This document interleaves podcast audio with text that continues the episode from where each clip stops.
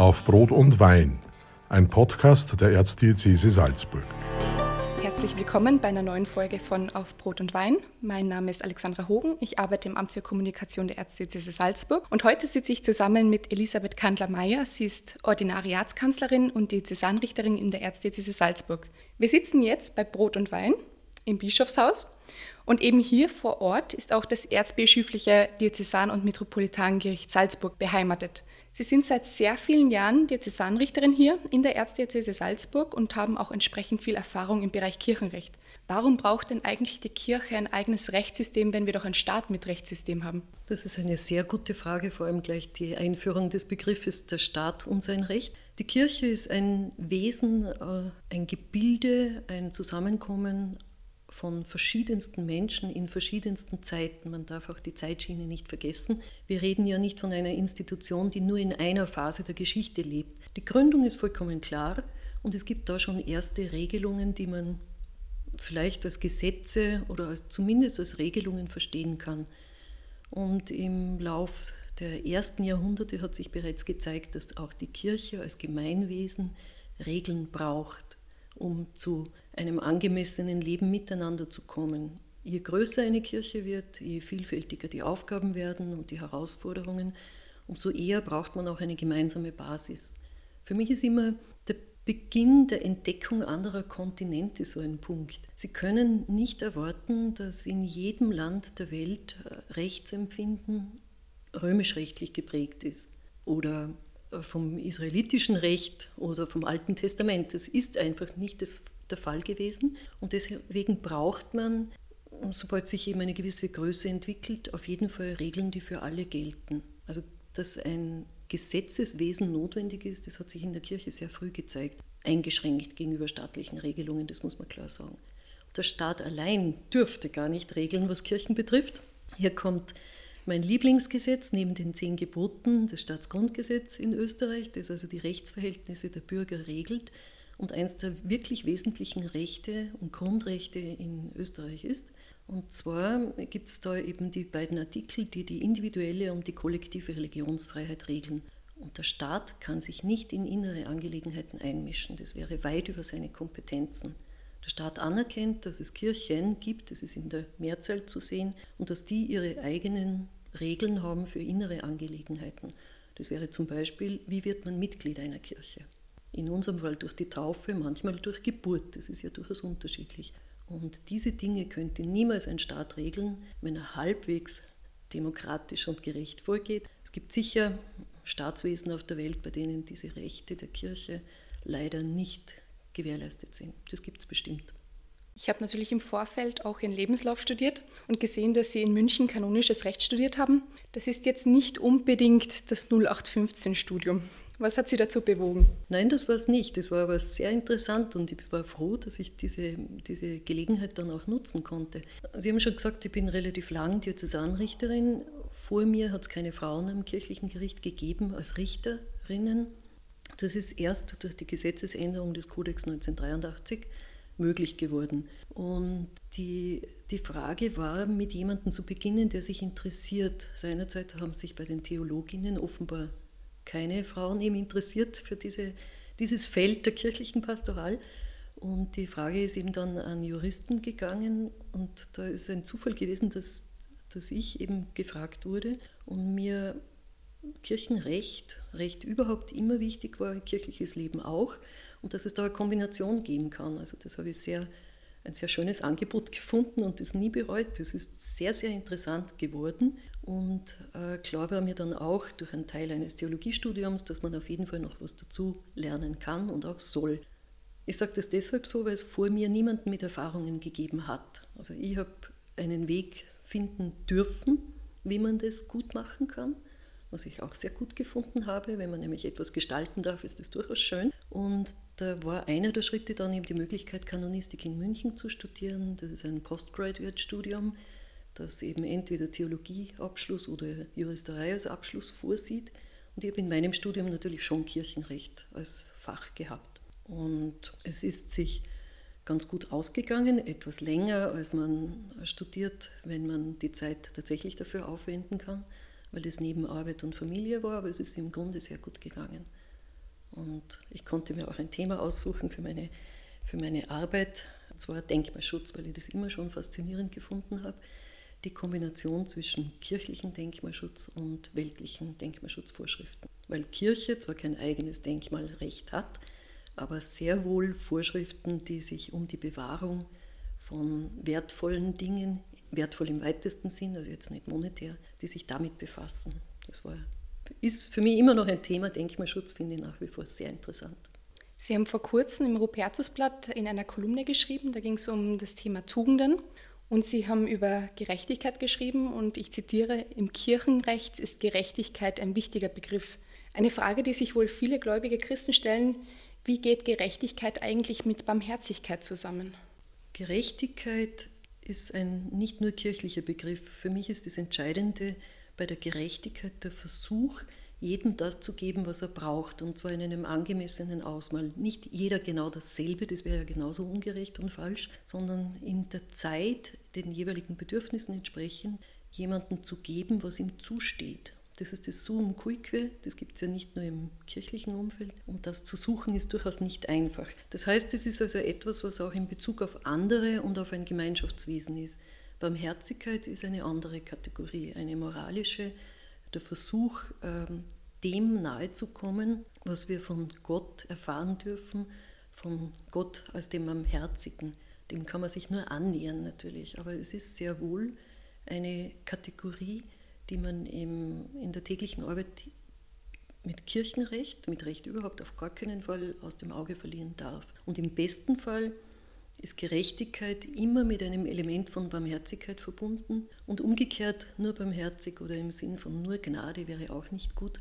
Also es braucht immer so wie zwei, zwei Füße, auf denen ein Ding steht. Es steht besser, auch im Recht, wenn man nicht vergisst, dass man auch barmherzig sein muss, weil man hofft, selber auch Barmherzigkeit zu erfahren.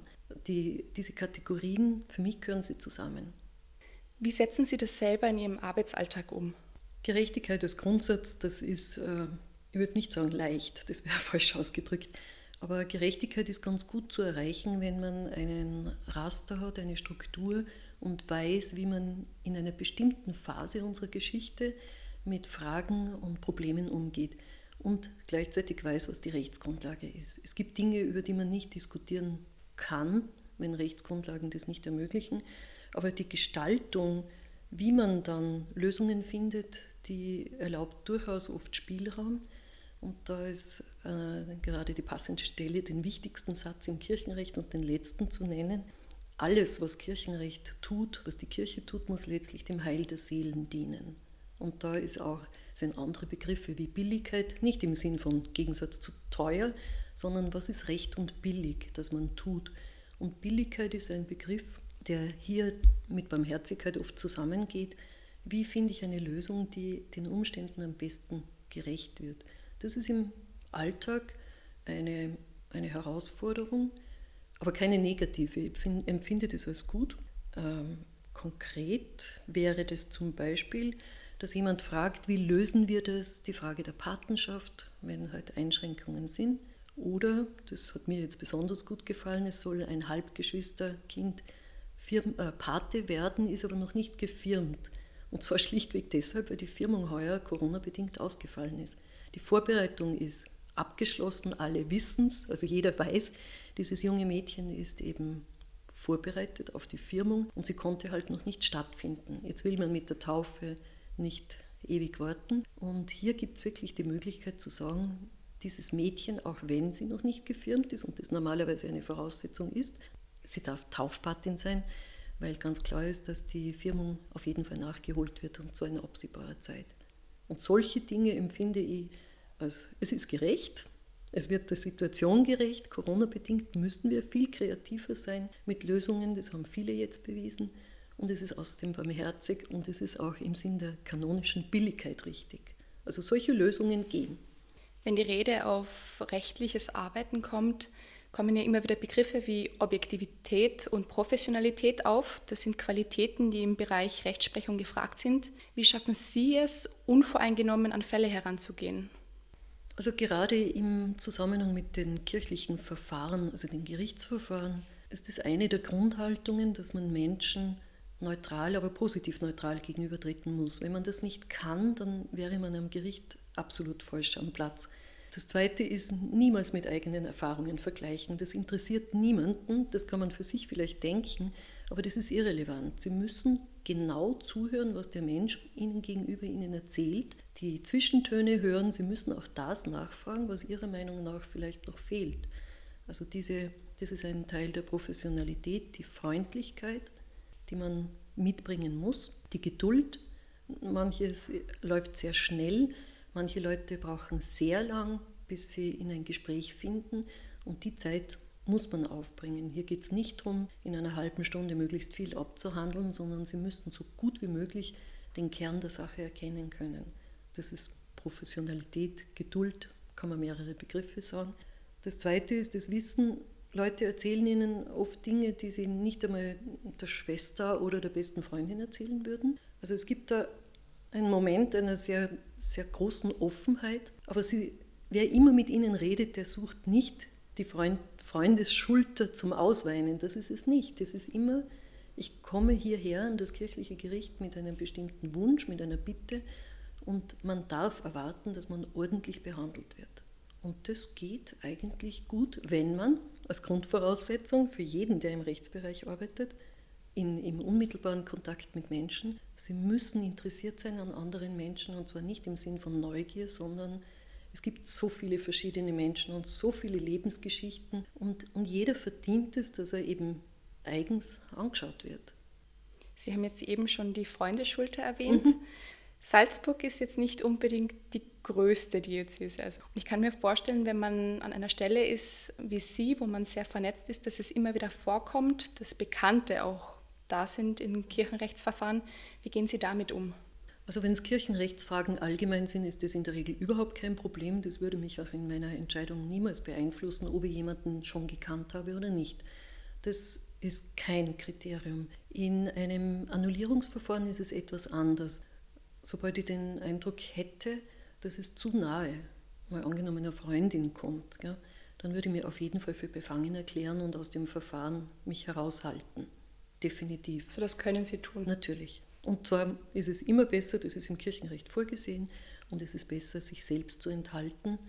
Manchmal kommt man vielleicht erst im zweiten Blick drauf, dass man jemanden kennt. Also wenn es ganz offensichtlich ist, dann enthält man sich selbst. Kommt man drauf, dass äh, zum Beispiel die zweite Partei jemand ist, den man vor kurzem bei einem kleinen Unfall als Zeuge miterlebt hat oder so, dann wäre es unter Umständen besser, dass man sich enthält, sobald man es merkt, das geht jederzeit, oder man wird abgelehnt. Das kommt ganz selten vor, dass jemand sagt, ich fürchte, aufgrund irgendwelcher Verbindungen ist der oder die nicht so neutral, wie sie sein soll. Aber das funktioniert gut.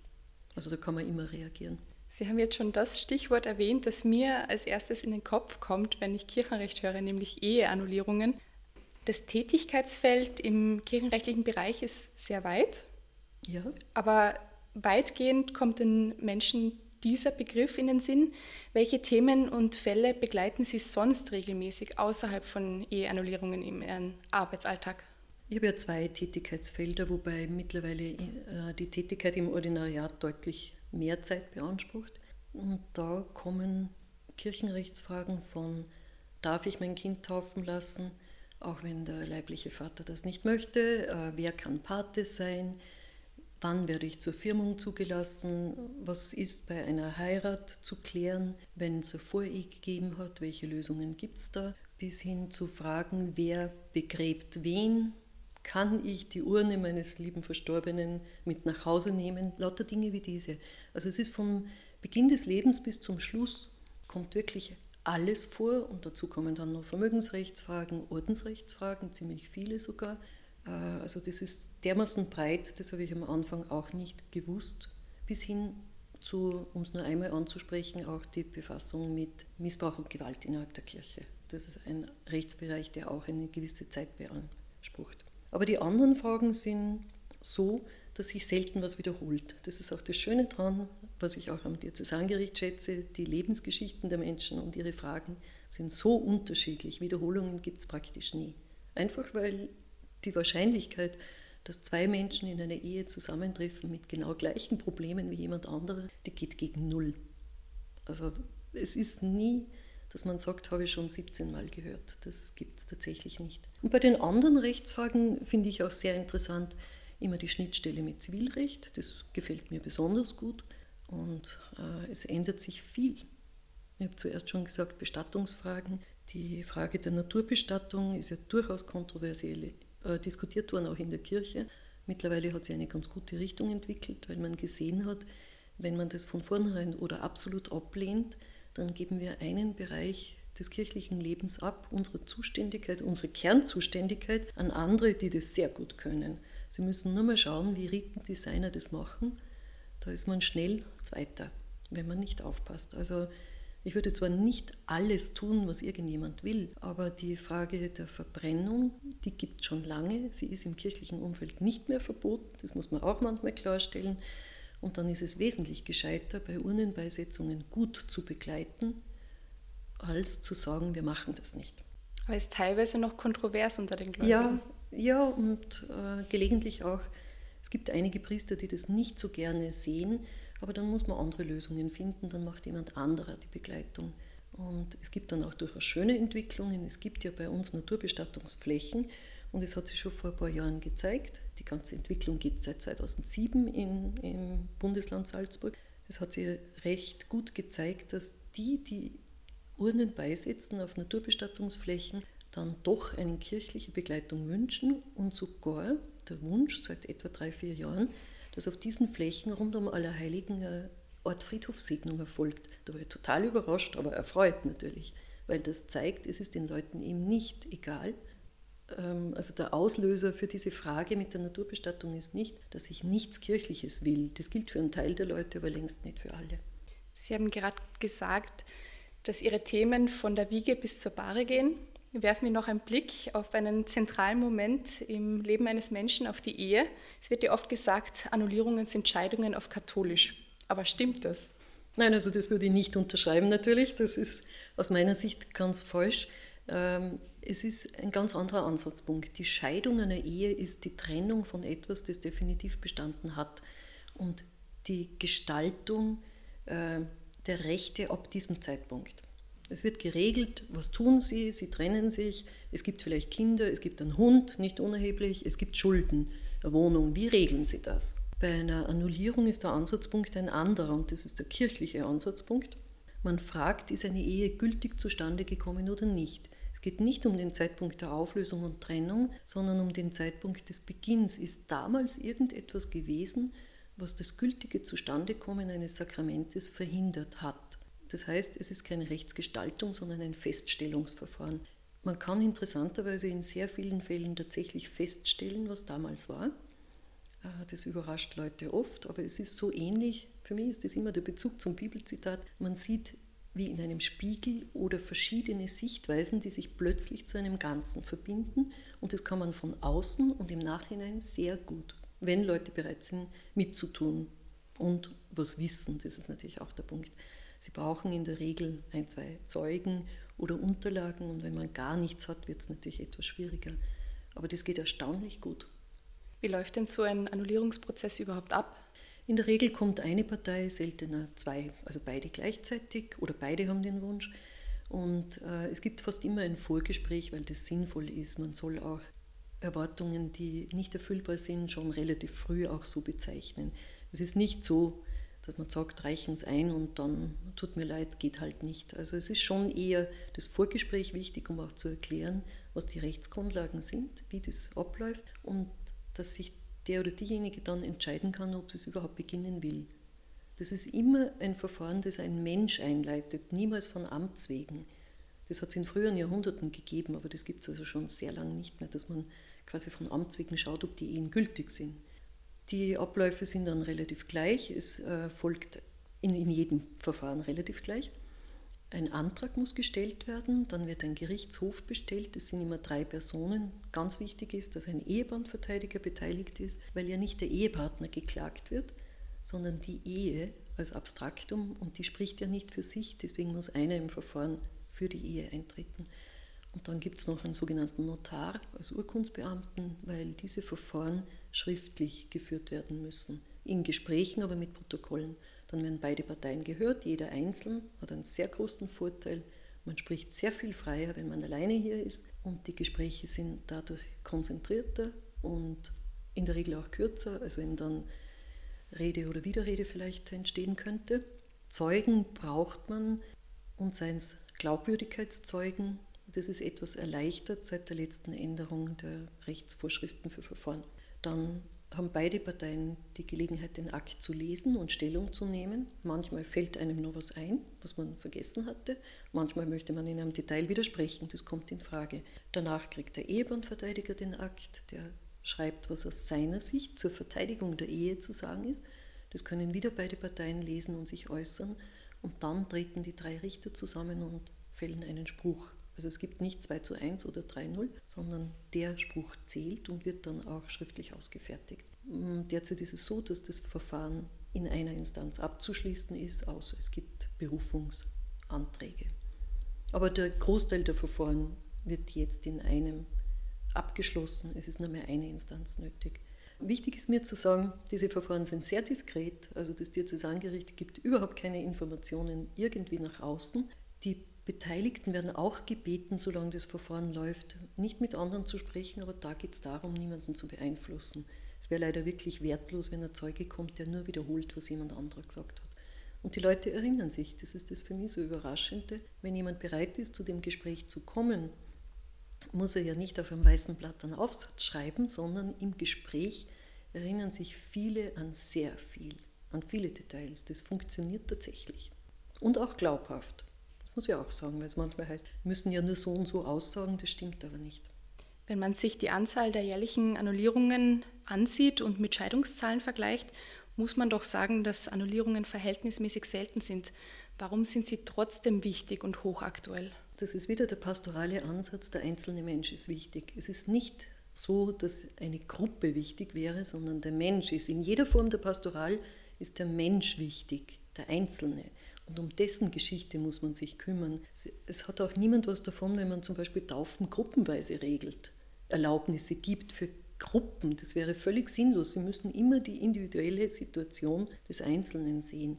Das ist aus meiner Sicht Kern und Ansatzpunkt jeder kirchlichen Tätigkeit, dass man sich den Menschen anschaut. Das ist ja das Schöne im Christentum für mich gegenüber anderen Konfessionen ohne Abwertung, dass, dass wirklich der Mensch, der Einzelne ist angesprochen. Mir gefällt daher auch das Zitat so gut, wenn, wenn ich mir vorstelle, dass Gott in die Hand geschrieben hat, den Namen, das ist doch unglaublich. Und da müssen wir uns schon auch bemühen, dem Einzelnen gerecht zu werden. Ich finde Annullierungen deswegen so wichtig, weil es immer Menschen sind, die um irgendeinen Teil ihres Lebens gekommen sind. Ich will jetzt nicht sagen betrogen wurden, deswegen ist die Ausnahme, aber irgendwas in ihrem Leben ist aufgrund von Umständen nicht so gelungen, wie man sich erhoffen darf. Und man kann das unter Umständen nicht wieder gut machen, aber man kann sich damit versöhnen. Und das ist im Verfahren sehr wohl ein guter Weg, eine Aufarbeitung, dass man zu einem Ergebnis kommt und weiß, das war so. Es ist nicht gelöscht. Eine Annullierung bedeutet ja auch nicht, dass man zum Beispiel aus dem Trauungsbuch die Seite herausreißt. Ja? Man, man war einmal verheiratet, der Status ist dann aber wieder kirchlich ledig, weil die Überprüfung gezeigt hat, auf der rechtlichen Ebene hat irgendetwas zur Gültigkeit gefehlt. Gesamtmenschlich betrachtet ist es so, ich hoffe immer bei jedem Paar, das da hierher kommt wegen einer Annullierung, dass sie sich irgendwann sehr gern gehabt haben, dass sie sich geliebt haben, dass sie Teil ihres Lebens hoffentlich gut verbracht haben, sonst wäre es ja echt traurig, noch trauriger als so. Und diese diese Frage des Sakramentes stellt sich ja auch noch. Und das Einzige, was ich aber überprüfen kann, ist die rechtliche Ebene. Das heißt, ich weiß, es ist eine Lebens- und Liebesgemeinschaft gewesen. Es ist, wenn es gültig ist, auch ein Sakrament. Und es ist die rechtliche Ebene des Ehebundes. Und in der Überprüfung geht der Fokus zwar auf den rechtlichen Aspekt, aber immer im Blick auf das, dass der Mensch ein Ganzes ist und dass man das nicht übersehen darf. Und diese Form der Aufarbeitung im besten Fall, wenn es so ausgeht, wie die Leute sich das auch erhofft haben. Das ist eine Klärung, die einen versöhnt mit der eigenen Geschichte. Sie haben im Laufe der letzten Jahre sehr viele Erfahrungen mit Paaren gesammelt, sehr viel Einblick in das Thema Ehe gehabt. Welchen Tipp würden Sie jungen Paaren geben, die sich trauen wollen? Selbstständig zu sein. Also gut ist bestimmt, wenn man schon auch mal allein gelebt hat und sich gut kennt. Das zweite ist sich gegenüber ehrlich sein. Was will ich eigentlich im Leben? Und dann besonders dem Partner gegenüber auch ehrlich zu sein. Die Hauptthemen eines Lebens, in denen sollte man sich gut abgesprochen haben. Es muss nicht alles übereinstimmen, also dafür wäre ich nicht. Gell?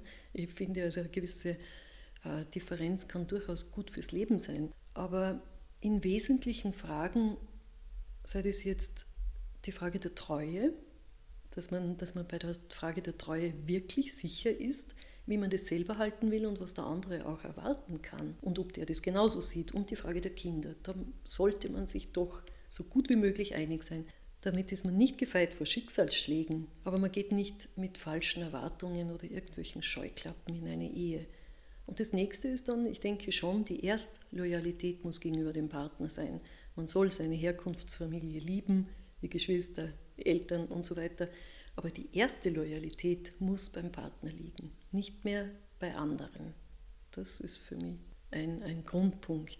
Dann kommen nur so Dinge dazu, Überlegen Sie sich, wie Sie Ihre künftige Ehe als Bild sehen. Mir hat immer schon gestört, das Bild in den Hafen der Ehe einfahren. Das finde ich überhaupt falsch. Man, bitte, Sie, Sie ankern ja nicht hier und, und tümpeln dann die nächsten Jahre vor sich hin. Es ist eher gemeinsam wo hinaus zu fahren. Es ist viel Neues, das kommt. Werden unerwartete Dinge kommen, auch weniger schöne Sachen. Aber der Punkt ist, sitzen Sie gemeinsam im Boot oder nicht? Und das soll nicht im Hafen bleiben. Also wenn, dann, dann ist es für mich ich bin kein Segler, das muss ich jetzt auch sagen, mit dem Wasser. Also ich bin nicht Schiffserfahren, aber die, wenn, dann würde ich das so sehen, man setzt Segel und fährt wohin. Nicht planlos ins Ungewisse, also irgendeine Vorstellung vom Leben sollte man haben, mit mindestens 25 Prozent Flexibilität, wie man reagiert, wenn es anders kommt. Danke für Ihre Gedanken und Antworten. Wir sind ja jetzt mitten in der Hochzeitssaison, auch wenn es eine sehr außergewöhnliche ist. Wir wünschen allen Paaren, die in den nächsten Monaten noch vor den Traualtar treten, alles Gute und viel Segen. Das war auf Brot und Wein, ein Podcast der Erzdiözese Salzburg.